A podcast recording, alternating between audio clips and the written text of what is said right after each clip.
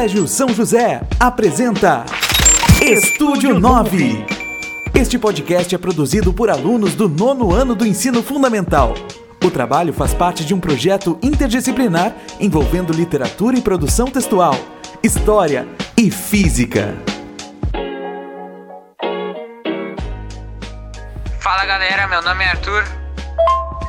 Fala galera, meu nome é Gustavo.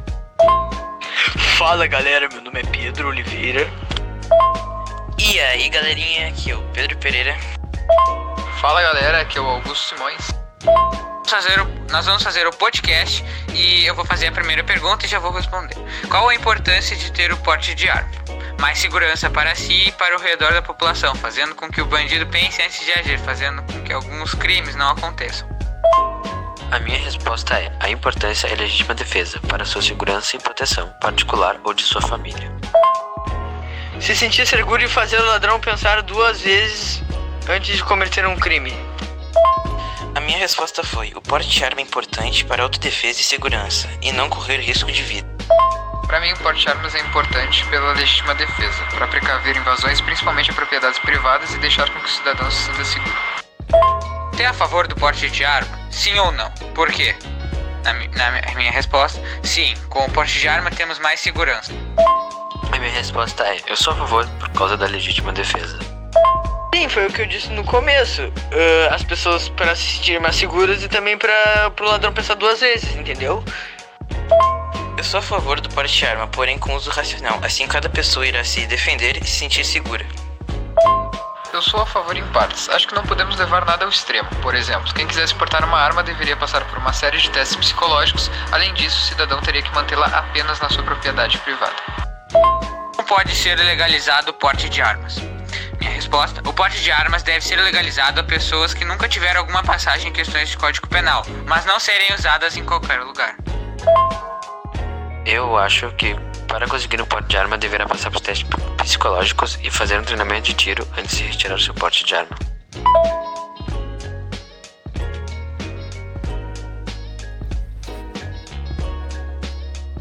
Fazendo testes psicológicos, treinamentos com as armas e aprendendo as regras sobre a legítima defesa.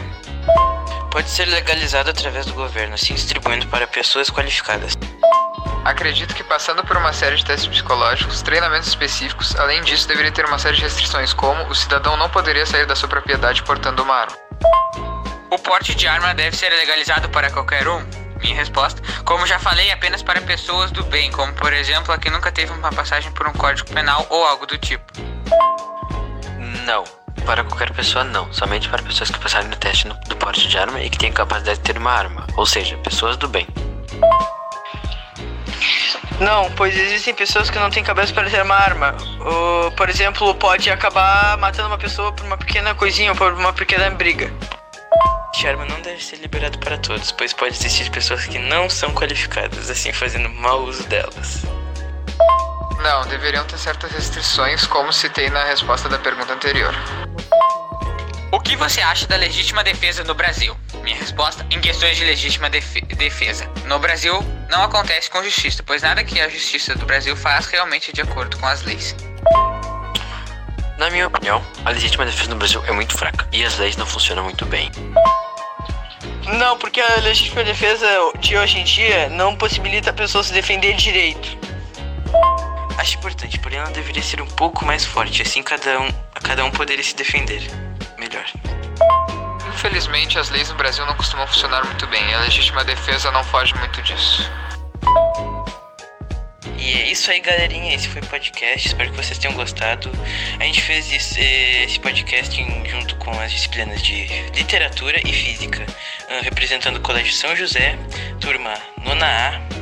E é isso. Valeu, falou. Eu fui. Colégio São José apresentou Estúdio 9.